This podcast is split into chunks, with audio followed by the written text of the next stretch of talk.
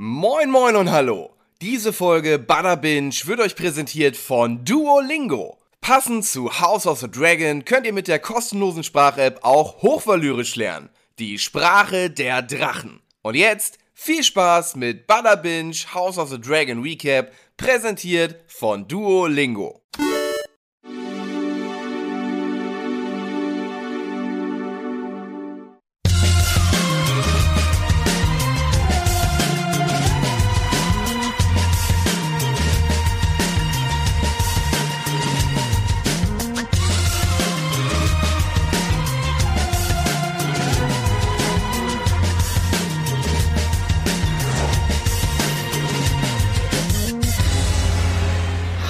Herzlich willkommen im Tal der Ahnungslosen oder irgendwie sowas sagt Daniel jetzt immer, wenn er hier an meiner Stelle sitzt. Der ist nämlich diese Woche nicht da, aber egal, ich werde ihn vertreten und wir werden trotzdem hier an dieser Stelle über die neue Folge House of the Dragon reden. Der Lord der Gezeiten nennt sie sich, Folge Nummer 8. Und dafür haben wir natürlich auch wieder hier die Experten ins Studio eingeladen, beziehungsweise den Experten. Wir sind hier in trauter Zweisamkeit. Und an meiner Seite ist heute der liebe Matthias. Hallöchen. Hallo. Du bist ja bis jetzt noch gar nicht in Erscheinung getreten hier als als äh, Game of Thrones bzw. House of the Dragon äh, Fan. Korrekt. Aber kann man sich als solches bezeichnen? Also wie ist so deine deine Meinung vielleicht mal so ganz kurz über die Serie? So ganz kurz über die Serie. Ähm, Ich habe sehr spät eingestiegen. Ich habe den Hype damals überhaupt nicht mitgemacht und äh, Also Game of Thrones jetzt. Game of Thrones gar nicht. Mhm. Also da war so irgendwie so, ja, ja, machen die alle irgendwie. Ich habe die erste Staffel geguckt und habe sehr wenig Einstieg gefunden. Ähm, hab dann aber die ähm, äh, Quarantäne 2020 genutzt und mal so alles nachgebinged bis zur letzten Staffel. Die fehlte mir jetzt noch eine ganze Weile. Mhm. Und die habe ich jetzt vor zwei, drei Wochen dann die letzte Staffel Game of Thrones nachgeholt und dann alles House of the Dragon geguckt bis jetzt. Also ich mag's sehr gerne. Ich bin nur nicht so mega hinterher, es tagesaktuell zu gucken, was ich jetzt aber diesmal geschafft habe, also jetzt hier sitzen kann. Okay, also und jetzt mal so von Ende Game of Thrones zu House of the Dragon, ist dir irgendwas aufgefallen? Ist das für dich jetzt so ein Übergang, wo du sagst, so ja, okay, geht einfach ganz normal weiter? Oder hast du da irgendwie.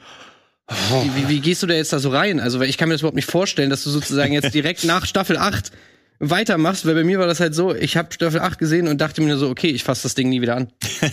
Ich also fand, ich war, ich habe gedacht so, okay, ich warte jetzt auf die Bücher, das ist das Einzige, was ich noch mache und ansonsten bin ich komplett raus. ja, ich fand also dadurch, dass ich natürlich äh, den ganzen Hate mitbekommen habe, ohne die Staffel gesehen zu haben, war es so ein sehr vorsichtiges an die letzte Staffel rangehen.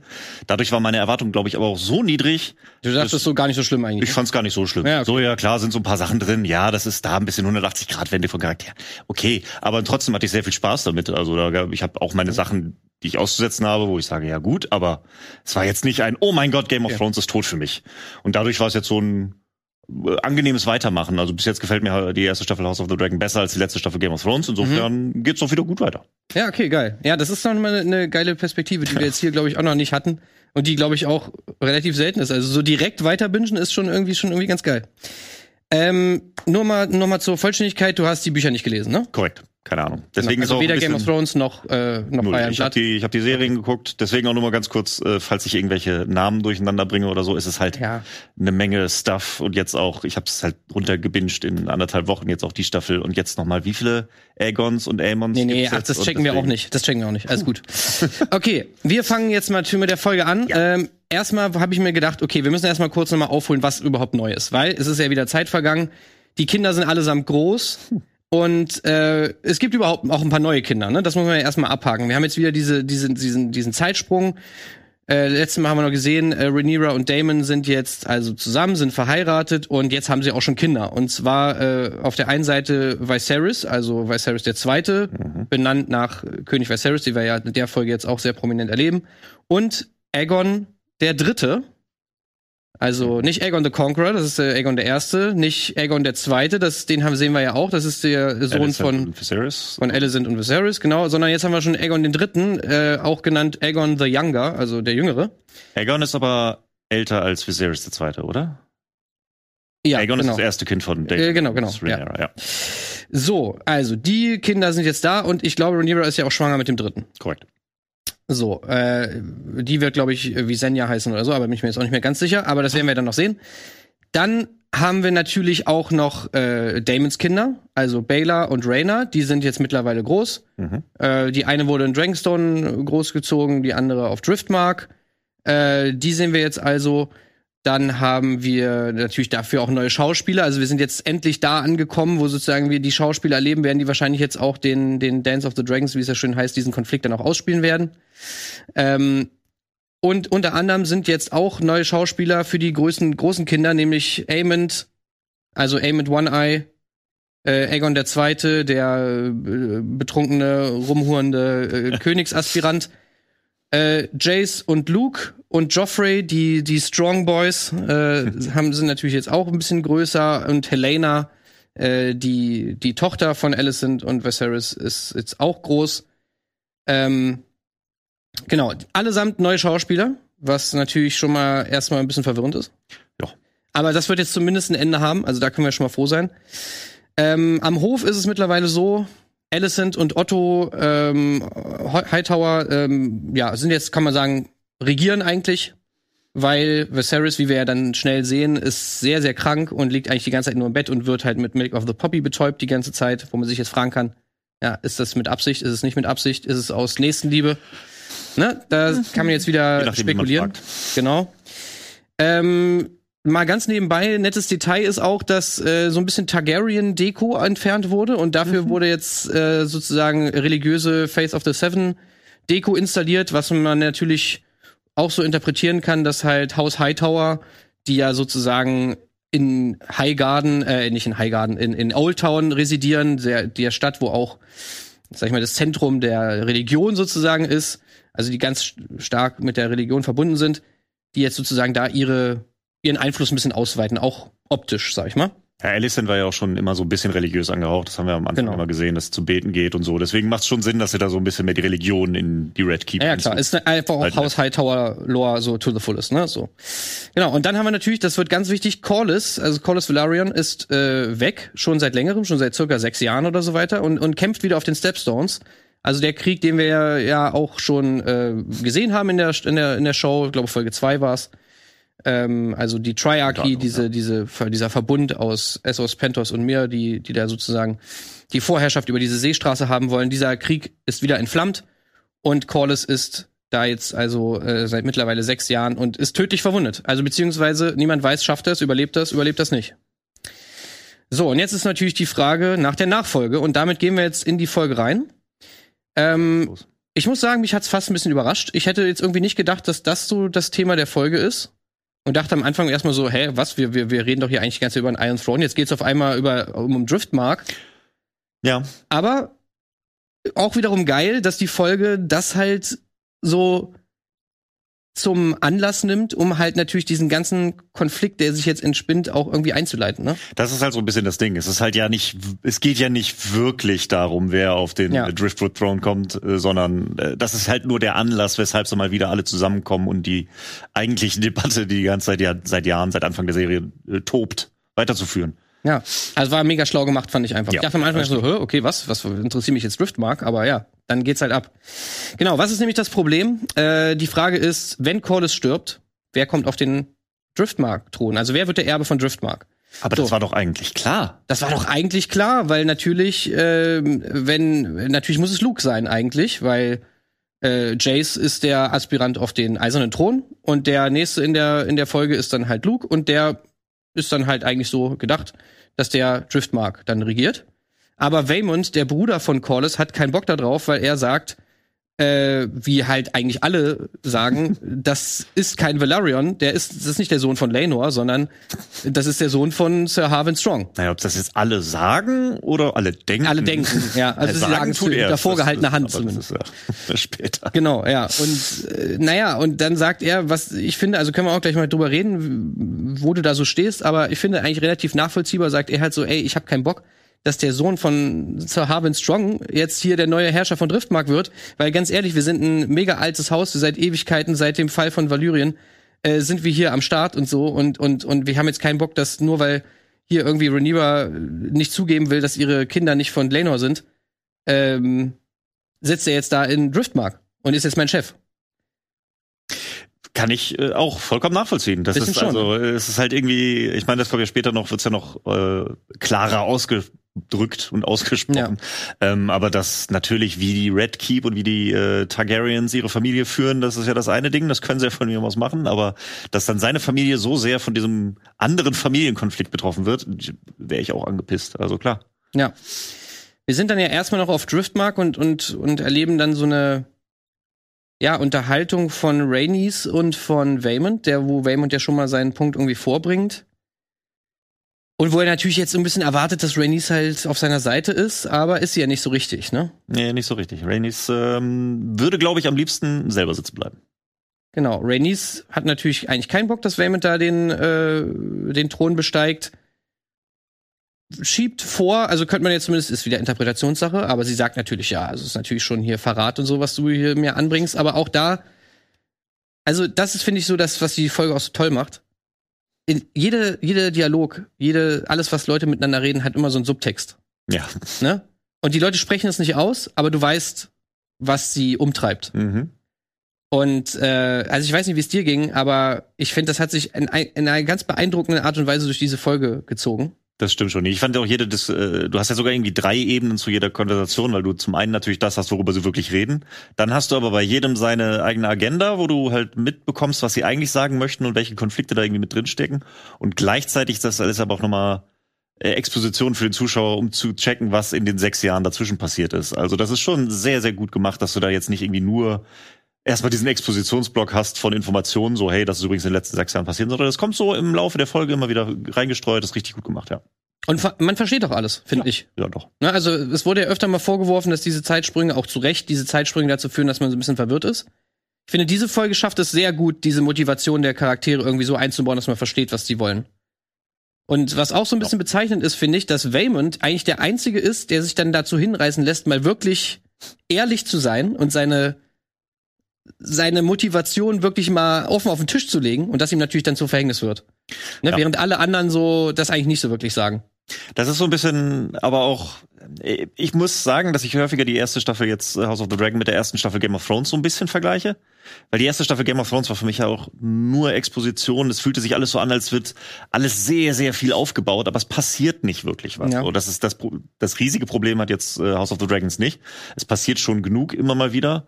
Aber trotzdem habe ich das Gefühl, es ist halt sehr viel Exposition. Natürlich auch durch die Zeitsprünge, dass halt viel irgendwie immer nur so zu den entspannenden Episoden springt. Es ist alles sehr viel Exposition. Ähm, genau, also es fühlt sich trotzdem auch, diese Staffel fühlt sich natürlich so an, es wird alles aufgebaut für den späteren Ja. Konflikt. Ja, stimmt, ja. Aber äh, ja, gebe ich dir recht. Aber ich finde in, in einer extrem spannenden Art und Weise. Ja. Also, ich finde gerade in dieser Folge, das ist halt immer so diese Frage, was ist so die Vorliebe von jemandem, ne? Ich meine, jetzt haben zum Beispiel viele gesagt, letzte Folge fand ich richtig geil. Das war jetzt nicht so mein Fall. Diese Folge ist für mich so, das ist, was für mich Game of Thrones ist. Diese geilen Dialoge, die so, die so, die so einfach so ein Gewicht haben, wo du irgendwie mit, mit geilen Charakteren, die du so gut kennst, dass du weißt, was deren Motivation ist und dann halt auch verbunden mit unglaublich krassem Schauspiel. Also, Ja. ne, weil das musst du natürlich auch rüberbringen irgendwie vor der Kamera.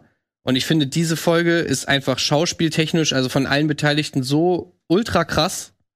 Also da gibt so viele geile Beispiele. Zum Beispiel ähm, können wir jetzt einmal noch äh, dazu kommen. Nächstes, eine der nächsten Szenen ist, es geht ja dann alles nach King's Landing. Also alle treffen sich ja in King's Landing, also sowohl Rhaenyra und Damon, die natürlich gar keinen Bock darauf haben, dass Waymond jetzt hier den Thron in Driftmark äh, für sich beanspruchen will, weil das ja mehr oder weniger auch heißen würde, ja, es stimmt, ihr, deine Kinder sind Ja. nicht, sind keine Valarians, weil soll, warum sollten sie sonst nicht den Thron haben?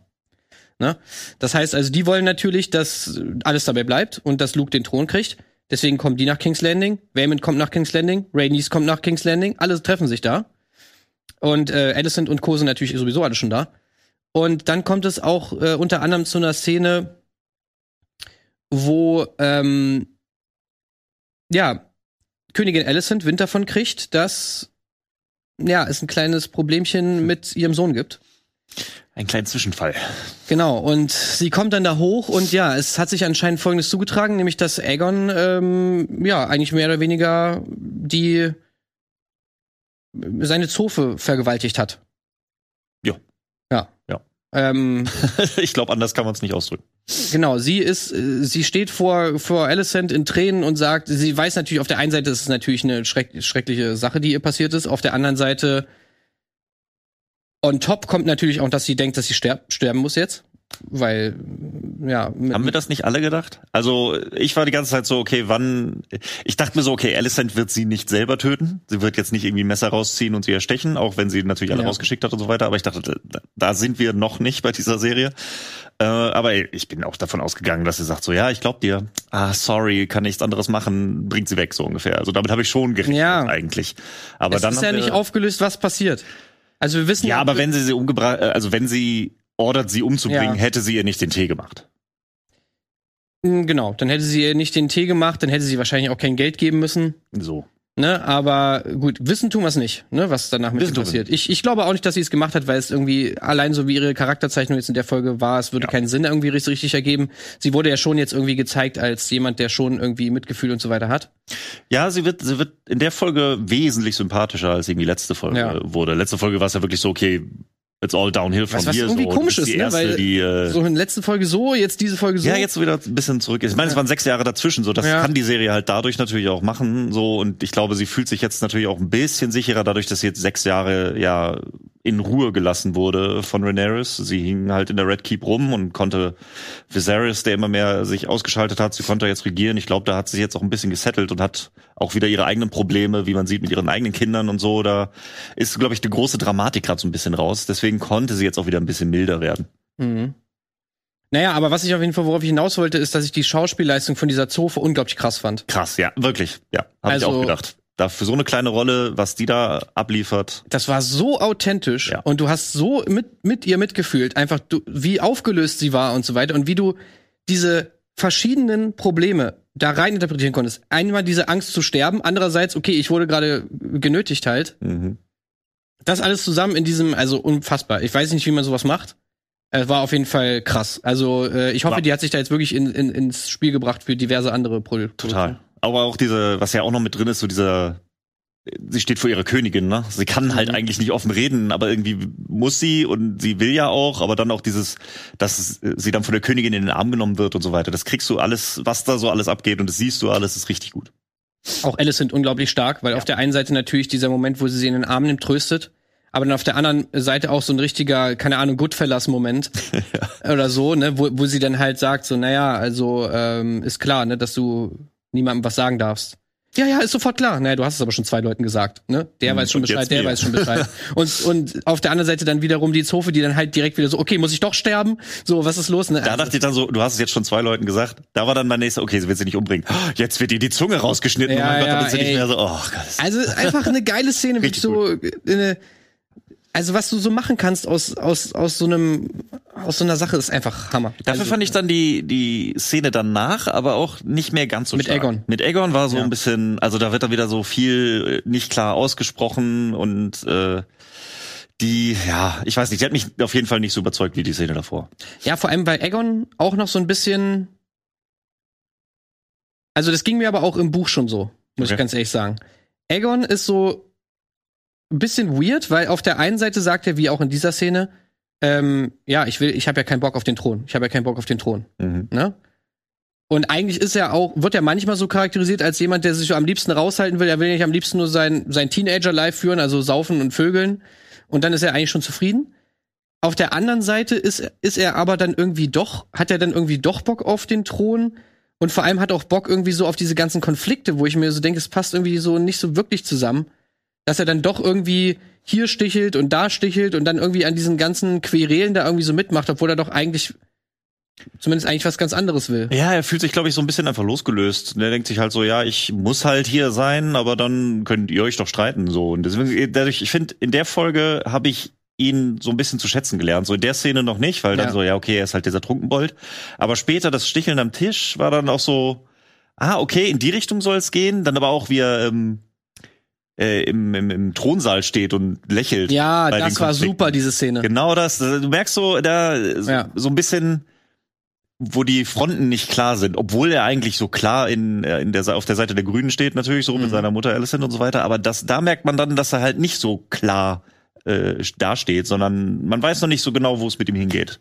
Deswegen habe ich mich, äh, habe ich mich sehr gefreut äh, Ja. über seine Entwicklung in der Folge. Ich bin auch wirklich gespannt, wo, wie sie ihn hin, wo sie ihn hin definieren. Also, weil mir ging es schon im Buch so ganz, äh, ein bisschen so, dass ich ihn nicht so ganz verstanden habe.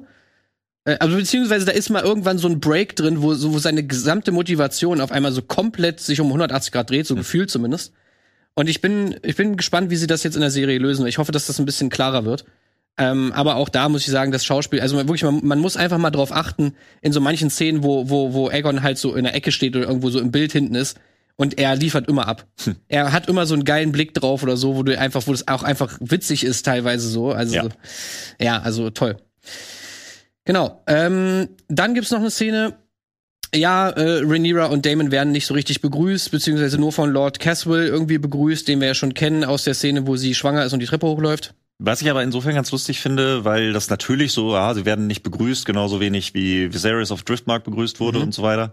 Ähm, aber wir wissen ja als Zuschauer, dass es ja eigentlich nur daran liegt, dass äh, Alicent abgezogen wurde. Sie musste ja zu ihrem, zu der Magd und zu ihrem Sohn und sich um das Problem kümmern. Eigentlich war sie auf dem Weg, sie zu begrüßen. Eigentlich, Ja. klar, nicht die Größe, aber eigentlich wäre sie da gewesen. Zieht sich sogar extra aus, So. ihr, aus ihrer Telco raus, ne? ja, Ja. richtig. Ja. Äh, genau, nee, aber das weiß natürlich Rhaenyra nicht. Genau, und dadurch ist so wieder so ein Konflikt, der so entsteht. Ähm, aber als Rhaenyra dann da ist, äh, geht sie ja mit Damon ans, ans Bett von Viserys und äh, sieht ihren Vater jetzt das erste Mal wieder, der natürlich sich in einem unglaublich schlechten Zustand befindet. Auch hier, also Credit an, an, an, an Make-up und, Voll. äh, und Maske und so weiter, ne? Also, weil das sah krass ich aus. ihn Also, nicht wiedererkannt. Das genau. war echt abgefahren. super krass. Also natürlich hier und da auch durch CGI unterstützt dann in manchen Szenen, das ist klar, wenn es dann darum geht, dass er kein Auge mehr hat und so weiter.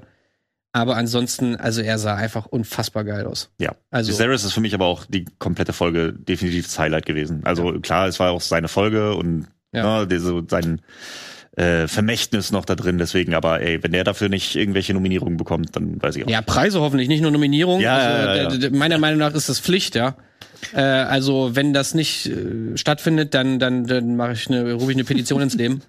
Äh, also alle Preise auf jeden Fall für Paddy Constantine, weil diese Folge hat ihn meiner Meinung nach ja einfach wirklich in die absoluten höchsten Sphären der Schauspielkunst erhoben, wenn er nicht vorher schon da war. Oder beziehungsweise hat das unter Beweis gestellt, dass er da hingehört. Ja, nachdem Better Call Saul da so abgefrühstückt wurde, bin ich, äh, hoffe ich auf Nominierungen. Preise ist dann wieder. Naja, gut, stimmt. Better Call Saul, aber äh, das kann nicht noch mal so eine Enttäuschung geben. Ja. Äh, also jetzt muss man wirklich, das muss, das muss jetzt kommen. Nee, also er wirklich Hammer. Glaube ich, sind sich alle einig. Das ist, das ist erst das Highlight der ganzen Folge. Sein ganzer Character Arc ist jetzt halt auch so, wo glaube ich die letzten Zweifler überzeugt würden, dass er einfach ein geiler Charakter ist. Ja. Ähm, eine unglaublich krasse Reise genommen hat irgendwie und alle Facetten seines Charakters einfach so krass ausgespielt hat. Und jetzt halt liegt er da im Bett irgendwie, ist, ist, ist halb tot oder beziehungsweise 90 Prozent tot und schafft es trotzdem noch einfach Emotionen und alles rüberzubringen und so diesen ganzen Konflikt und so weiter. Ja, ist einfach krass. Was passiert? Die beiden zeigen ihm seine neuen Enkel. Also sagen ihm, hey, guck mal hier, das ist Aegon. Guck mal hier, das ist Viserys. Ah, guck mal, so wie du. Ach, ja, geil. Ähm, allerdings, Viserys checkt's nicht so richtig, weil er ist ja unter Milk of the Poppy Einfluss und ähm, verwechselt sie mit Alicent. Was natürlich ein bisschen Vorstellung ist für spätere der Folge. Da wird schon mal so ein bisschen ne, den Leuten erklärt, äh, übrigens hier, er checkt nicht so ganz, wer wer ist. Ähm, Was Ja. auch schon in der letzten Folge anfing, wo er Alicent einmal Emma nennt. Stimmt, genau, da war es Also auch schon so. so, ja. Naja, und warum wollen Rhaenyra und äh, Damon da zu ihm hin? Natürlich, weil er den Konflikt irgendwie, der jetzt ansteht, regeln soll. So. Nämlich die Nachfolge von Driftmark. Und dann entschließt sich Viserys dann letztendlich ähm, dazu, als er da irgendwie äh, gerade irgendwie behandelt wird, ey, Otto, kein Bock mehr jetzt auf Milk of the Potto, äh, Potto, Poppy. Äh, ich will nicht mehr betäubt werden, ich will jetzt die Schmerzen aushalten und will jetzt diesen Konflikt beilegen. Und das äh, ist, glaube ich, also die Highlight-Szene, oder? Der, äh, der Folge. Äh, ich finde es schwierig. Also ich finde beide beide seine Szenen richtig krass. Also so sein Auftritt und sein äh, in den Thronsaal und sein Weg rauf auf den Iron Throne ein letztes Mal wirklich fantastisch. Die Musik hat eingespielt, Gänsehaut Ja. pur. Und also die ist sehr stark. Ich fand seine Rede beim Abendessentisch abends. Ah, auch, auch die gut. ist aber auch mega stark. also wie er da bringt, wo, weil für mich in der Szene wirklich sein Charakter zusammengeführt wird, weil ich vorher fragt man sich so ein bisschen, wo steht er denn wirklich? Wieso macht er das? Was ist seine Motivation? Wo will er eigentlich hin? Und ich finde, da hat man erst so richtig mitbekommen, dass es ihm viel mehr darum geht, seine Familie zusammenzuhalten und die Leute, die ihm wichtig sind, dass es ihm doch wichtig wäre, dass die sich auch einfach verstehen und dieser Ja. Konflikt zwischen dem Thron und seiner eigenen Familie und was er möchte und was er fürs Reich will, das ist für mich in dieser Last Supper Szene halt erst richtig zusammengekommen. Deswegen, ich weiß nicht, welche besser ist, aber ich Ja. habe sie beide sehr geliebt. Stimmt, sie sind, sie sind wirklich beide gut, ja. Aber also diese, diese Szene, also man muss sich das mal vorstellen, sie sind jetzt da, also im Thronsaal. Otto Hightower ist auf dem eisernen Thron, als, als ja, Vertretung halt für Prince Viserys. Niemand denkt, dass er da reinkommen wird. Äh, und dann ist halt die Frage, okay, Leute, bringt eure Claims hier vor, ne? Und Waymond kommt halt an und sagt halt das Gleiche, was er auch schon Rhaenys erzählt hat, warum er auf den, auf den Driftmark thronen will. Naja, und dann kommt halt äh, Viserys rein und setzt sich halt nach diesem, nach diesem, nach diesem wirklich, keine Ahnung, wie nennt man es, Gang nach Canossa, äh, nach der seiner seiner Genau, ja. äh, seiner seiner ähm, Passion, die Passion Viserys, keine Ahnung, wie man das nennen will, ja. Also er schleppt sich durch diesen Thronsaal unter krassen Schmerzen, also wirklich wieder verbunden mit diesem tollen Schauspiel. Mhm. Er sagt, nein, niemand soll mir helfen und so. Dann kommt es zu diesem tollen Moment, dass Damon natürlich, ne, du willst diesen Moment haben, dass sich die beiden Brüder noch mal irgendwie verbinden, ja. Ja. Auch als er im Bett lag schon, ne, wo er gesagt hat, die beiden kamen da an und er sagt, Damon, Damon, ne? Also er liebt seinen Bruder einfach. Ja. Und sein Bruder ist der Einzige, der ihm helfen darf. Die letzten Stufen. Aber er, er stützt ihn auch nicht. Nee, nee. Sondern er sagt, du schaffst es, ne? Er supportet ihn. Also klar, Er trägt ihm die Krone. er, die Krone fällt runter, er setzt Ja. ihn auf den Thron, er setzt ihm die Krone auf. Das ist natürlich alles unglaublich Symbol. Ah, Ich krieg jetzt noch Gänsehaut. Ja, ich, also ich hatte wirklich Tränen in den Augen, als ich das Ja. gesehen habe. Und auch als er ihm gesagt so, das fand ich so geil, als er ihm sagt, ey, komm, du schaffst es. So, er, er, er nimmt ihn nicht hoch und setzt ihn hin oder so. Nee, das ist, Es, es, war, es war wirklich einfach so geil. Weißt du, niemand, es wird nicht angesprochen, aber du weißt einfach so, okay, die Brüder sind wieder mhm. So, so beisammen. So, er hat Respekt vor seinem Bruder. Ja, beide sind jetzt einfach auf Augenhöhe. Es ist nicht mehr nur ah, Ja. der äh, Troublemaker Damon. Es ist nicht so ah, der König, der nicht regieren kann, sondern es ist so, hey, wir sind auch einfach fucking Brüder und du bist mein König und Ja. ich und er respektiert ihn. jetzt. Richtig gut. Genau. Ja, geil. Und Viserys dann auch geil, sitzt da und sagt, Leute, was habt ihr denn eigentlich für ein Problem? ne? Ist doch auch klar. richtig gut, ja, ja. So. Es gibt hier überhaupt kein Problem. So, warum soll, äh, warum soll Luke das nicht äh, erben? Und er gibt das Wort an Rhaenys. Die einzige, die mehr noch was dazu beitragen könnte, ist Rhaenys. Also sag doch mal. Genau. Richtig gut. Was halt geil ist, weil natürlich er hat ja, sage ich mal, den Thron. Also die Frage war damals ganz am Anfang der ersten Folge beim, Ja. beim, beim großen Council, wer soll den Thron haben, Viserys oder Rhaenys? So, ne? Rhaenys hat ihn nicht bekommen, Viserys hat ihn bekommen. Jetzt gibt er die Macht sozusagen über, über ja, also ich meine, diese Entscheidung ist so wichtig. Ja. So, und Rhaenys hat jetzt in der Hand. Sie könnte sagen, nö, Corlys hat gesagt, äh, Waymond soll's machen. Oder sie sagt, Corlys hat gesagt, Luke soll's machen. Ne? Vorher hat der Rhaenyra noch irgendwie mit ihr geredet und hat irgendwie versucht, sie zu überreden, auf Mhm. ihrer Seite zu sein, hat gesagt, hey, hier kommen meine beiden Kinder, heiraten äh, Baela und Rhaena und so weiter. Aber man wusste ja nicht, was macht Rhaenys. Und äh, ja, Rhaenys hätte auch, also ich meine, ohne das Gespräch vorher mit Rhaenyra äh, hätte sie es wahrscheinlich gemacht, aber Rhaenys hätte ja auch genauso gut sagen können, hey, ich sollte erstmal da sitzen bleiben, bis mein Mann wiederkommt Hätte und sie auch müssen wir machen noch mal schauen so. Aber dadurch, dass sie halt vorher gesprochen haben äh, und Rhaenys da schon klar war, dass sie einfach nicht, also sie ist halt kein Big Player mehr. So, sie könnte das irgendwie versuchen durchzuziehen, aber sie muss sich schon für eine Seite zwischen Schwarz und Grün entscheiden. Sie kann nicht unabhängig irgendwo dazwischen stehen Genau. bleiben und äh, alleine da regieren wollen. Das ist halt Ja. Beziehungsweise vorher hat sie ja auch zu Rhaenyra gesagt, als die da beiden da im, im Godswood waren, ähm, ey, ich, also da ging es natürlich auch darum, dass, dass Rhaenys immer noch denkt, dass, äh, dass Damon und, und Rhaenyra halt ihren Sohn gekillt haben. Ne? Ja. Rhaenyra sagt, ey, ich schwöre dir auf alles, ich hab's nicht gemacht. Hat sie auch nicht, weil er ist nicht tot. Ja. Ich hatte keine Hand in dem Tod deines Sohnes. Genau. Ja, was auch stimmt, weil Ja. er ist ja nicht tot. Ähm, und das hat ihr, hat ihr Corlys anscheinend, äh, hat ihr äh, Rhaenys anscheinend abgekauft und so weiter. Aber sie sagt ihr ja ganz zum Schluss, naja, pass auf, ich kann, ich kann, ich kann mich gerne auf deine Seite stellen, aber dann werde ich ganz alleine sein. Weil die Situation zu dem Zeitpunkt ist natürlich noch, wer regiert, nicht König Viserys, sondern Otto und Alicent. Mhm. Viserys liegt da nur im Bett rum. Aber in dem Moment, wo Viserys durch die Tür kommt und sich da hinsetzt, hat sich natürlich das Blatt komplett gewendet. Und das checkt natürlich Rhaenys auch.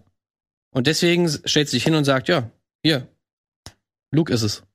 Verkündet dann auch direkt, dass, äh, dass sie das Angebot annimmt über die Ehen der Töchter, was, Genau. was ich auch super smart finde. Also das ist auch ein gutes Zugeständnis von Rhaenyra. So natürlich ist es sehr ähm, großzügig, sage ich mal, äh, was ja auch Rhaenys sagt. Aber dass so dann auch wieder Valerian Blood da landet und dass die Kinder dann auch wieder Valerian Blood haben, wenn es auch nur mütterlicherseits dazu kommt. Das ist schon äh, gutes Zugeständnis, was für mich auch eine runde Sache gibt. Das sind wieder so, okay, es sind dann wieder, damit könnte ich mich zufrieden geben. Ist klar, dass der ähm, Bruder von Corlys sich damit nicht äh, einfach so zufrieden gibt. Ne? Das ist klar. Aber trotzdem fand ich das so, ah, okay, das, das macht Sinn, das finde ich gut, das ist, äh, ist okay. Abgesehen davon, dass sie Ja, das einzige Problem war halt Festhalter. nur, dass äh, als, als Otto und Alicent da noch auf dem Thron sozusagen Genau. saßen, dass halt Rhaenys wusste, naja, die werden sicherlich nicht die nicht nehmen. drauf ein. Ja. Sorry. Ja, und deswegen äh, hat sich das natürlich geändert. Rhaenys checkt sofort und sagt, alles klar, machen wir so. Let's go. Ja, und dann kommt's äh, zur, zur, zu, dem, zu dem Fall, dass Waymond halt damit nicht einverstanden ist. Sich dann dazu hinreißen lässt, äh, die Kinder von Rhaenyra als äh, Bastarde und sie als Hure zu bezeichnen.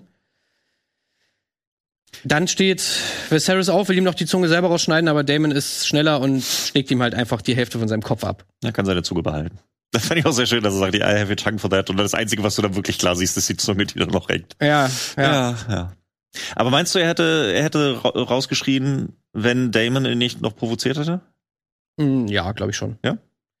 Genau, ich war, ich war mir also- da nicht so sicher, weil er ist so dabei und denkt sich, ah, es ist, ich meine, ihm muss klar sein, dass das sein Todesurteil ist, wenn das er jetzt raushaut.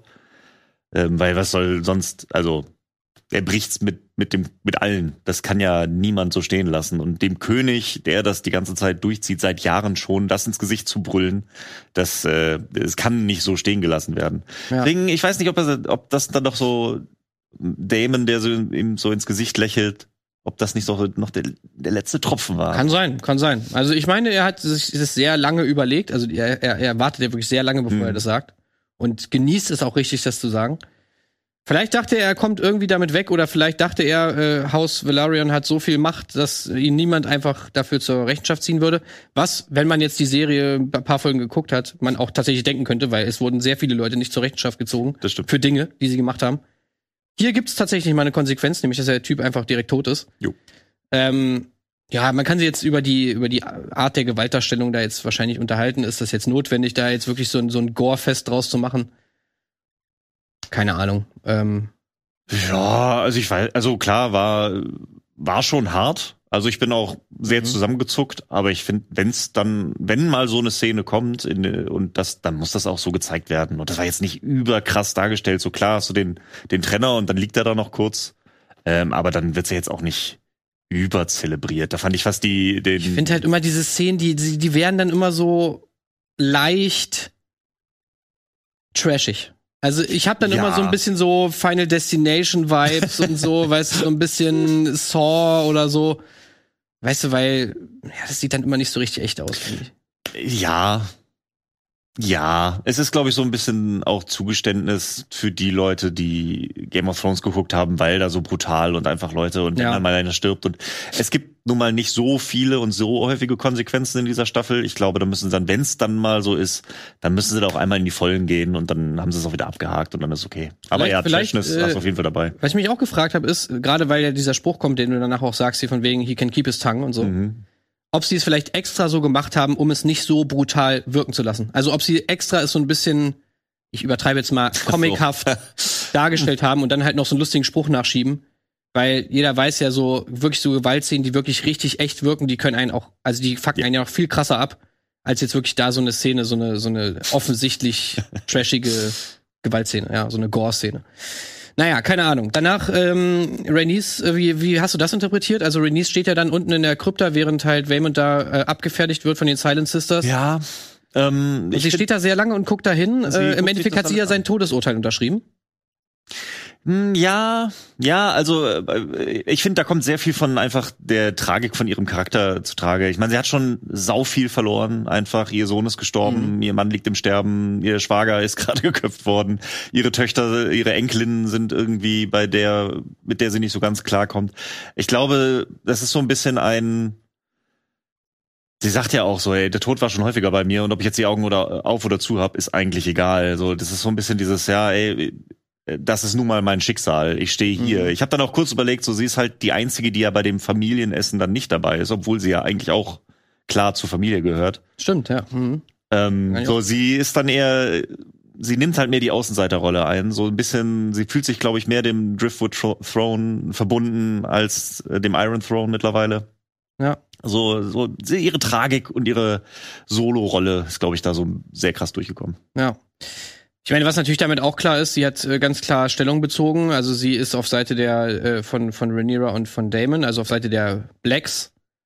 Und äh, der Fakt, dass sozusagen Haus Velaryon auf deren Seite ist, ist natürlich ultra wichtig, weil sie haben die Seemacht. Äh, und das ist natürlich einfach ein mega, mega wichtiger Punkt, wer jetzt eigentlich mal die Herrschaft über die See hat. Er wird noch sehr wichtig werden im späteren Verlauf.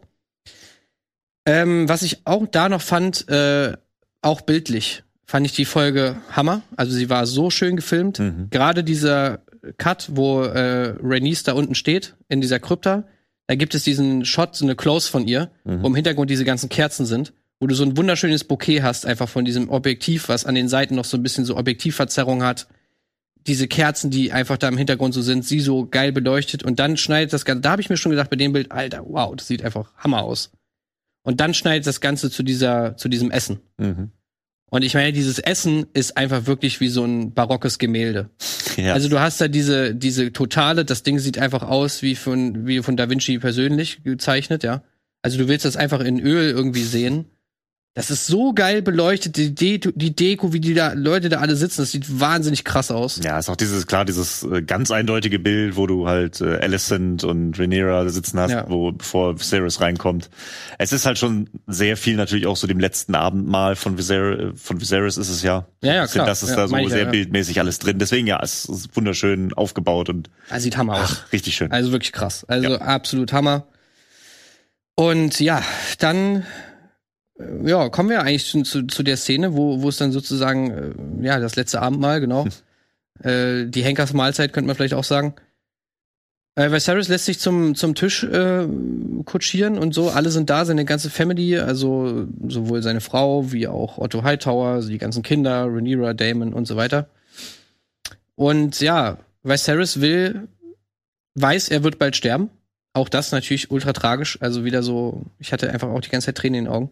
Ja. Und er will noch mal ein für alle Mal klar machen, ey Leute, vertragt euch, ne? Ihr müsst euch vertragen, sonst seid ihr des Todes, ne? Oder sonst sind alle, er hat ja sogar noch, wie wir dann später wissen, immer noch diesen Traum von Aegon, ne? Es muss, es muss sozusagen, Haus, Haus Targaryen, das sind die einzigen, die den drohen, die drohte Katastrophe aufhalten können. Deswegen, ihr müsst euch vertragen, ihr müsst es hinkriegen, so nach dem Motto. Und mit seiner letzten Lebensenergie und seiner letzten Kraft versucht er den Leuten einzutrichtern, dass sie sich nicht streiten dürfen. Und, und ja, ich meine, das ist natürlich äh, jetzt noch mal irgendwie, ja, die, die, der Sinn von seinem Charakter auch, ne? Ja, ja, da kommt alles zusammen. Alles, wo, wofür er steht, wo er eigentlich hin möchte, was er gerne will, aber auch ganz klar, dass hier nochmal die Person, seine Familie ihm wichtiger ist als der Thron. Es ist halt so, ja klar, das ist für den Thron, aber ey, wenn ihr es nicht für den Thron macht, dann macht's für mich, für euren Ehemann, euren Vater, euren Großvater, ey. Darum Ja. geht's ihm. Er will Harmonie in seiner Familie haben. Ich meine, die, er hatte ja auch vorher schon in anderen Folgen seine Kommentare von wegen, hey, ne, König in Friedenszeiten und so und Mhm. was ist denn da wirklich an Vermächtnis da? Aber da siehst du halt, dass er die Prioritäten halt wirklich klar gesetzt hat. Es geht ihm nicht um das Reich, es geht ihm nicht um die große Vermehrung, sondern es geht ihm darum, dass seine Familie und sein Haus im, im Reinen bleibt. Na, das, das glaube ich nicht. Also ich glaube, es geht ihm sehr wohl ums Reich.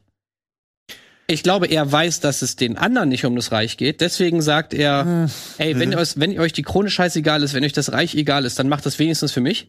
Aber ich glaube, ihm ist es sehr, sehr wichtig, dass sich die Leute vertragen, gerade weil er ja auch diesen Dragon Dream hat, Ja, okay. weil ja. er, weil er eben denkt, okay, nur so können, kann die Menschheit gerettet werden. Ja, stimmt schon. Ja, klar. Sein Haus, im- sein Haus im Reinen sorgt ja auch dafür, dass die lange Nacht irgendwann der Prophezeiung überstanden wird. Genau. Deswegen, ja. Also ich glaube, deswegen ist ihm das schon wichtig.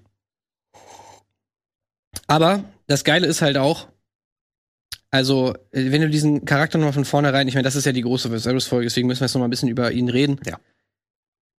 Er hat dieses große Erbe von King Jaehaerys auferlegt bekommen, ja. Also King, King Jaehaerys, der 50 Jahre oder sowas im Frieden geherrscht hat, sozusagen die, die goldene Zeit des, von Westeros, ja. Alle sind zufrieden und so weiter. Gibt keinen Krieg. Mit mit die, in diese Fußstapfen muss er treten. Das war seine, seine Aufgabe. So. Und man hat ja auch hier und da gemerkt, dass, dass das zum Thema ist, ja. Also gab es ja auch ein, ein paar Gespräche mit seiner, mit seiner Hand und so, mit, ähm, mit, mit Sir Strong, dem, wo es darum ging, irgendwie so nach dem Motto, dann dieses Gespräch, was du gerade angesprochen hast, mit was ist eigentlich mein Vermächtnis und so Mhm. weiter. Und jetzt ist es ja auch so, ne? Also, Viserys ist der Einzige, der den drohenden Konflikt noch ab weghält, also sozusagen der ihn verhindert. ja. Der So, das er- gerade noch zusammenhält. Das Alles. letzte Band, das letzte kleine Band, was sozusagen die Schwerter davon abhält, gegeneinander zu clashen, ja? Ja. Und was natürlich einfach auch so so symbolhaft ist, dass er ja immer weiter schwindet, ja? Das Band wird immer dünner, es, es, es zerreißt förmlich, ne? Er ist ja kurz vorm, auch physisch, kurz vorm Zerreißen einfach, ja?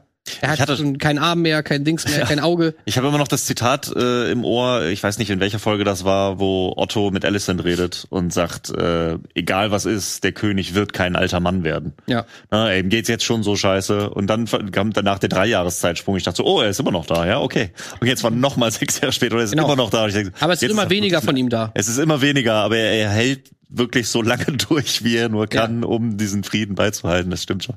Genau. Und wo man vorher mal sagte, er ist ein schwacher König oder so, er ist dies, er ist das. Ja. Nein, Mann, Alter. Er, er, er, er tut alles, was er kann, so. Ja. Mit seiner ganzen Kraft, mit dem letzten Fünkchen Leben, was noch in ihm vorherrscht, versucht er das, den drohenden Konflikt, diesen drohenden Krieg zu verhindern. So. Und er, er kann ja nichts anderes mehr, als sich zu diesem Tisch schleppen und reden. Er, er kann sonst nichts machen. Und das macht er halt. Und was auch so geil gemacht war, ist, ich meine, er hält dann diese unglaublich krasse Rede, Mhm. und natürlich danach gibt es auch so ein paar Szenen, also Rhaenyra, Alicent nä nähern sich so ein bisschen an. Rhaenyra fängt ja dann an, irgendwie so einen Toast auszusprechen. Mhm. Ne, bei Alicent und Rhaenyra hast du noch so halb das Gefühl, dass, es, dass sie es ernst meinen. Die anderen sind dann halt so, wo du so denkst, äh, okay, awkward, ich muss jetzt auch irgendwas sagen. Aber sobald er weg ist, es eskaliert sofort.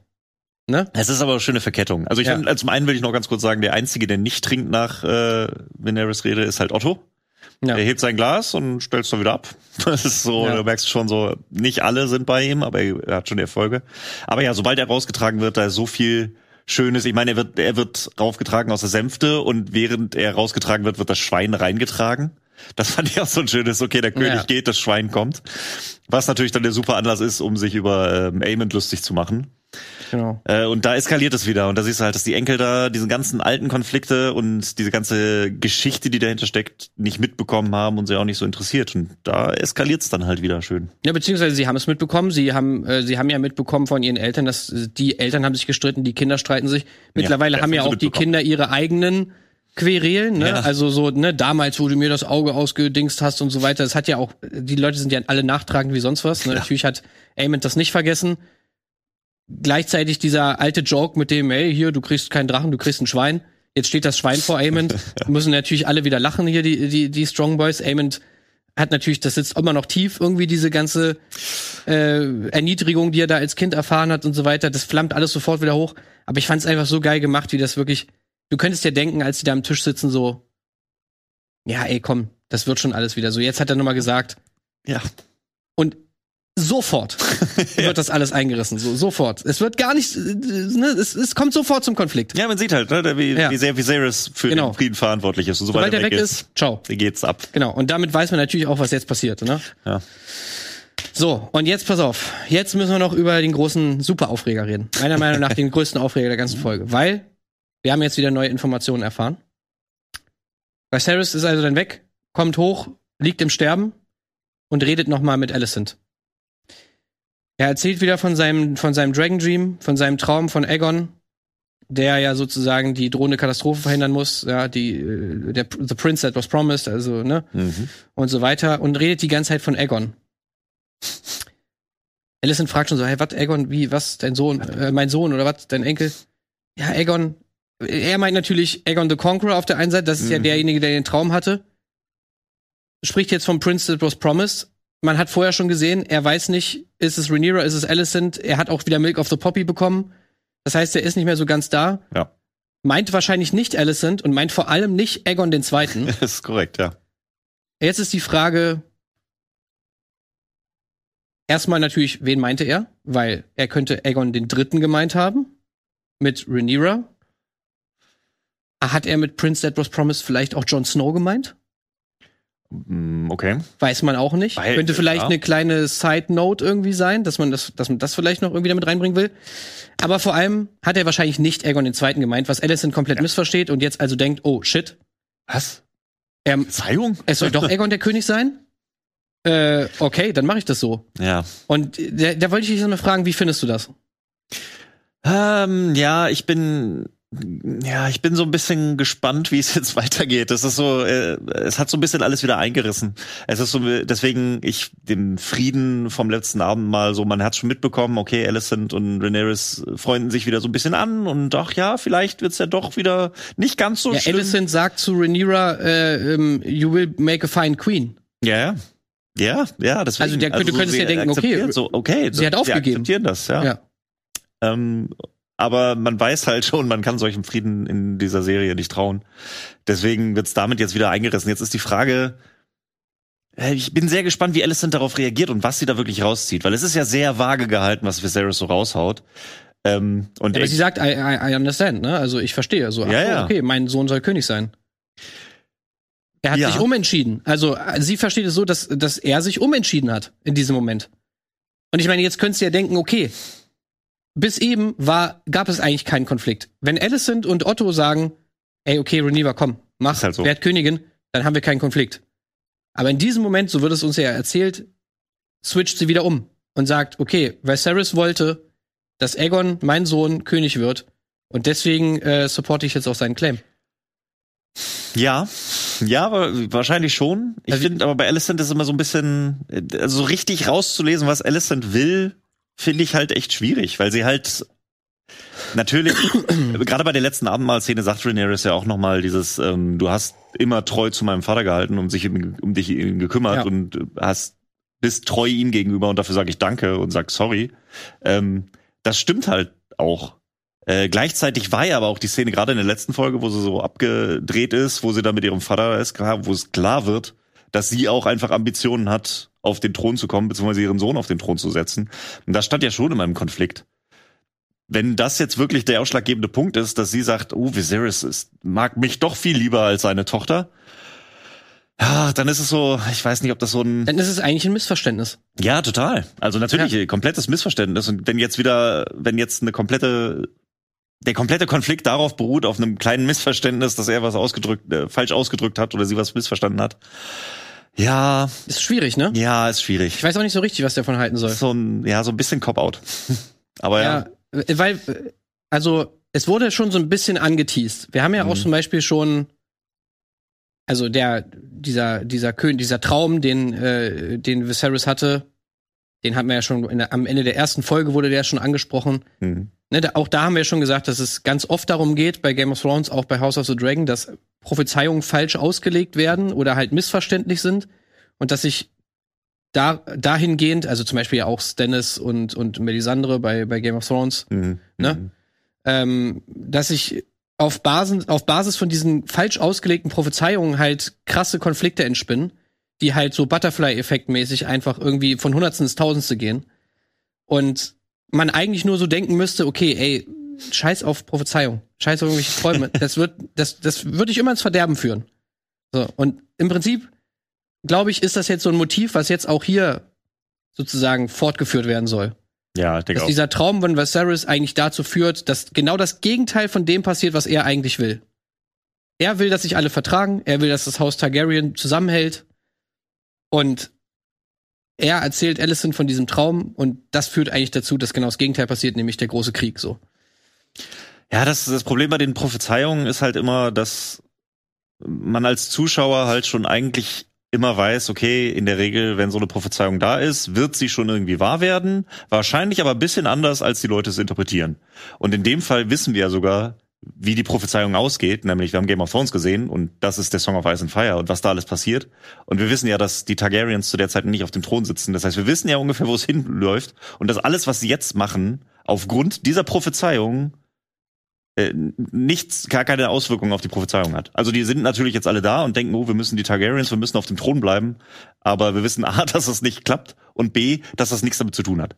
Und das macht so ein bisschen, gibt den Charakteren schon Motivation. Also man kann natürlich nachvollziehen, warum sie es machen. Sie glauben daran, dass es ihre Prophezeiung ist und alles. Aber gleichzeitig als Zuschauer denkst du halt so, ja, aber es ist halt nutzlos. Dadurch ist es so ein bisschen, ein bisschen unbefriedigend manchmal. Ja, also das ist auch so der, wo ich auch so ein bisschen hin und her gerissen bin. Also irgendwie kann ich es verstehen, weil es halt auch in der Lore irgendwie begründet ist und so weiter mit diesen Prophezeiungen. Auf der anderen Seite finde ich es ein bisschen komisch, dass jetzt wirklich Alicent irgendwie durch diese, durch diesen, durch diesen Talk von äh, diesen, diese Rede, die jetzt da Viserys gehalten hat, jetzt irgendwie dann nochmal sagt, ach komm, weißt du, scheiß drauf, ich will doch nicht mehr. so, weißt du, ey, äh, soll Rhaenyra machen so, soll die Königin werden und sich dann aufgrund von dem, was er dann im Bett gesagt hat, was sie falsch verstanden hat, dann doch umentscheidet und dann alles, was jetzt danach kommt, sozusagen deshalb irgendwie gemacht wird. Ja. Seit 20 Jahren sagst du mir das eine, aber du hast in den letzten äh, zwei Sekunden deines Lebens noch irgendwie fünf Wörter in der andere Richtung gesagt. Ja, dann? Ja, es ist halt so ein bisschen, weiß nicht. Würde mich mal interessieren, was, was vielleicht auch in den Kommentaren, was ihr davon haltet. Äh, ich find's nicht schlecht ich weiß einfach noch nicht so richtig, wie ich es finden soll. Ich finde es irgendwie eine spannende Interpretation, beziehungsweise so eine spannende Neuerung, die wir jetzt da gefunden haben. Und das, das ist so ein bisschen das Ding. Wenn sie jetzt wirklich äh, komplett 180 Grad Wendung und wieder, okay, nein, wir müssen jetzt Aegon da hinsetzen, dann ist es ein bisschen lame. Wenn man aber sieht, diesen Konflikt und dieses, ich weiß nicht genau, wie ich es auslegen soll und was sollen wir jetzt wirklich machen und wie kriege ich das Ganze hin, ohne komplett damit zu brechen und mhm. wenn das noch gut ausgespielt wird, dann bin ich auch vollkommen fein damit. Das ist wirklich die Frage, wie sich es jetzt weiterentwickelt. Also wie ich so gerne so ein bisschen verstehen wollen würde, ist, dass sie es einfach so ein bisschen als ethische Rechtfertigung nimmt für alles, was diese vorhaben. Ne? Ja. Ja. Also sie hat jetzt sozusagen, sie, sie wollte das eh natürlich für ihre Kinder, die wollen den Thron so, die haben diese, diese äh, Aspirationen, dass sie ja irgendwie die Macht an sich reißen wollen, klar. Und sehen das auch als gerechtfertigt an. Also, ne, sie sehen sich ja auch im Recht, jetzt sage ich mal, was, das, was das Reich angeht und so weiter. Und jetzt haben sie auch noch on top sozusagen, das Einzige, was ihnen gefehlt hat, war ja, dass Viserys sagt, komm, go for it. Ne? ja. Das haben sie jetzt auch noch so. Jetzt ist doch alles klar, so nach dem Motto. So würde ich es gerne so ein bisschen verstehen. Da bin ich jetzt mal gespannt, wie es da, wie es da jetzt weitergeht. So, und eine kleine Sache will ich dich auch noch mal fragen. Jetzt müssen wir bloß noch mal kurz, alle, die jetzt Game of Thrones noch nicht geguckt haben, die müssen jetzt einmal am besten jetzt schon mal abschalten. Weil das ist jetzt Spoiler-Territory für Game of Thrones. Sehr gut. Also, äh, ja, wenn ihr noch hier seid, so, dann habt ihr Game of Thrones gesehen. Ich hatte eben schon mal so ganz kurz angesprochen, aber es gäbe ja die Möglichkeit, dass er mit Aegon Jon Snow meint, weil auch Jon Snow heißt ja Aegon Targaryen. Ja, ja, grundsätzlich ist das natürlich eine äh, Auslegung, äh, die da drin ist. Ich habe die ganze Zeit auch überlegt, ich habe mir die Prophezeiung nochmal angeschaut, ne, der Prinz mit dem Song of Ice and Fire es liegt schon sehr nah, dass es Jon Snow ist. Wobei es halt so ein bisschen. Ja, es ist so, ich finde es ein bisschen schwierig. Auf der einen Seite finde ich es recht eindeutig, dass es Jon Snow ist, weil er natürlich ein direkter Nachfahre von Rhaenyra ist und ein Targaryen in Anführungszeichen damit ja auch auf dem Thron säße. Aber gleichzeitig sitzt er halt nicht auf dem Thron während der langen Nacht. Da sitzt halt wer ganz anderes. Und das hat nichts damit zu tun. Das hat nichts mit Targaryens zu tun. Natürlich brauchen sie Targaryen und Jon Snow und äh, ja. beide da, um die lange Nacht zu überstehen. Aber auf dem Iron Throne hat zu der Zeit damit gar nichts zu tun. Ja, aber er ist halt die Verbindung aus Eis und Feuer und so weiter, ne? Also ich meine, der kannst du natürlich wieder sagen, so äh, laut Prophezeiung hat er den größten Anspruch. Und es geht ja gar nicht darum, wer zu der Zeit wirklich auf dem Thron sitzt. Er ist ja eigentlich der rechtmäßige Erbe, der da sitzen sollte. Mhm. Und damit ist die Prophezeiung ja wieder richtig. Also insofern ja, äh, klingt für mich schon sehr eindeutig, dass sie da auf Jon Snow hinaus wollen. Also ich finde es auch auf jeden Fall ähm, denkbar, ähm, dass das, dass das halt irgendwie da auch ne, ne, so ein Rückschluss oder so ein Schulterschluss irgendwie zu, zu Jon Snow ist. Und ich finde es irgendwie auch witzig, dass wir natürlich, dass die Show damit spielt, dass die Leute alle gleich heißen. Ich meine, die, die, die, Ja. dass diese Verwirrung, die bei den Zuschauern einfach da ist, weil es gibt jetzt mittlerweile hier drei Aegons. Mit Jon Snow sind es vier Aegons. Ja. äh, ne? Und, und dass jetzt sozusagen auch die Charaktere in der Show nicht mehr wissen, wer gemeint ist, wenn jemand Aegon sagt. Ach, der, der erste oder der zweite? Ach, der, so der Junge, ja, ja. Ne? Und im Endeffekt reden sie von einem Aegon, der den es noch gar nicht gibt, so, von dem die noch gar nicht wissen, ja. Wie das mit Prophezeiungen halt immer so ist. Das ich dachte immer, dass sie so ein bisschen darauf gehen wollen, dass die Prophezeiung sagt Prinz und Viserys denkt, ah, mit Prinz könnte auch meine Tochter gemeint sein, Rhaenyra. Da äh, könnte auch Prinzessin sein. Aber ich dachte, also da, das wird nie genau ausgesprochen. Ähm, deswegen haben sie es, äh, ist es, glaube ich, nicht wirklich relevant. Ja, ich meine, auch bei Game of Thrones ist es ja, ist es jetzt Daenerys, ist es John, es, es gibt ja keinen, sozusagen, das ist nicht gegendert, das Wort irgendwie, oder es ist gegendert, das, Das ist halt das Ding. das Wort äh, auf, Valyrisch halt für Prinz, das ist, also Prinz und Prinzessin ist dasselbe Wort. Ja, es ist halt irgendwie, das finde ich so ein bisschen spannend, darüber nachzudenken. Es ist halt einfach irgendwie auch sehr cool angelegt in der Art und Weise. Also ich meine, da, wenn man jetzt, wenn es jetzt um solche Theorien geht und so und Sachen, über die man sich so Gedanken macht, dann ist es ja geil, dass die Leute alle gleich heißen ja. weil du halt einfach als Zuschauer halt rumrätseln kannst. Ah, scheiße, ist es jetzt Wie meinen ah, sie krass das und nee, Jon Snow und so, dies, das, bla bla bla. Ähm, das ist natürlich dafür eigentlich richtig geil, wo ich mich immer frage, okay, hat, hat sich das George R. R. Martin schon von immer, also von Anfang an so gedacht? Oder ist ihm jetzt einfach mal so aufgefallen, als sie jetzt an der, an der Folge so geschrieben haben, hm, ach, weißt du, ist ja witzig, klar, es könnte ja auch Jon Snow sein, so nach dem Motto, ja, dann sag, lass ihn noch mal Egon sagen. Ja, Ich glaube, das hat er, also, als die House of the Dragon, äh, oder wie Mhm. heißt das Buch, auf dem, Feiernblatt. wenn, als er das geschrieben hat, wusste er es schon. Also das ist schon von Anfang. Ja, so. aber da ist es okay, nicht jetzt. drin. Da ist es nicht drin. Ach, okay, das ist nur für die Serie. Also das mit dem, was er jetzt da, wo er im Bett liegt Mhm. und hier mit Alicent quatscht und so und von seinem Okay. Traum erzählt, das ist, das ist nicht dran. Ah, okay. Also der ganze, äh, der ganze Traum ist, ist in den Viserys hat, das ist im Buch nicht. Okay. Was ja auch Sinn ergibt, weil wer soll das wissen, ne? Also das ist ja, Viserys sagt ja, dass da, das ist ein Riesengeheimnis, das dürfen nur die Thronfolger sozusagen wissen. Mhm. Und deswegen erzählt er das natürlich niemanden von diesen Quellen, die dieses Buch geschrieben haben. Ah, okay. Genau, das ist äh, jetzt, also das ist ja das Coole, Verstehe. dass das in der, in der Serie jetzt was Neues ist. Was Ja, so können sie es dann natürlich, aber äh, also es ist natürlich ein dankbarer Kniff. Und ich glaube schon, dass sie natürlich jetzt geguckt haben, ah, wie hieß Jon Snow mit zweitem Vornamen, das können wir doch gut verwenden. Und jetzt packen wir noch Ja. ein paar Aegons rein und so weiter. Also das gehört schon zum Konzept. Ich glaube nicht, dass ihnen erst bei Folge 8 aufgefallen ist. Stimmt, das könnten wir ja nutzen. Ja, ja also ich finde es auf jeden Fall geil. Also es ist, es Ja. ist cool. Könnt ihr auch mal sagen, was, was denkt ihr irgendwie, wer ist damit gemeint mit, mit Aegon oder ist vielleicht auch gar niemand gemeint, keine Ahnung. Äh, und äh, ja, mega geil natürlich jetzt auch für die nächste Folge. Wo wird das Ganze hinlaufen? Ja, jetzt Äh, wird's eskalieren. Jetzt, jetzt geht der, jetzt geht der äh, Dance of the Dragons los. Ja. Und so viele Folgen haben wir nicht mehr für die Staffel. Also ich bin echt gespannt, wo das Ganze aufhört. Das bin ich auch sehr gespannt. Ich habe eine Also, Idee, wo es aufhört, aber mal sehen. Meinst du, es wird in der nächsten Staffel auch mit diesen Zeitsprüngen und so weiter weitergehen? Oder haben wir die Zeitsprünge dann jetzt erstmal so ein bisschen abgefrühstückt? Weil ich meine, wir sind jetzt an dem Punkt, die Konflikte sind klar, Viserys Mhm. stirbt, es muss jetzt da weitergehen. Ähm, Ich aber glaub- wenn dann wirklich die Konflikte dann losgehen, dann kannst du ja nicht mehr irgendwie so, okay, zehn Jahre später machen. Nee, glaube ich nicht. Also ich glaube, in der nächsten Staffel werden wir, werden wir nicht mehr so krasse Zeitsprünge haben. Ähm, aber ich meine, sie haben gesagt, sie, sie wollen ja nicht nur den, den Dance of the Dragons abbilden, sondern eventuell auch noch mehr von der, von der Geschichte der Targaryens. Das heißt, was dann in den nächsten Staffeln alles noch kommt. Mhm. Man könnte ja denken, dass schon die Blackfire Rebellion schon angekündigt wurde und so ein bisschen vorgeschaut wurde. Also das, da frage ich mich natürlich noch, wo wird das Ganze dann hingehen und was werden wir noch alles sehen. Ähm, da könnten natürlich dann wieder Zeitsprünge sein, aber so in der nächsten Staffel, also jetzt im, im, im in diesem ganzen Krieg und so weiter, da glaube ich nicht, dass wir Ja. da riesen Zeitsprünge haben. Eher so kleinere, glaube ich.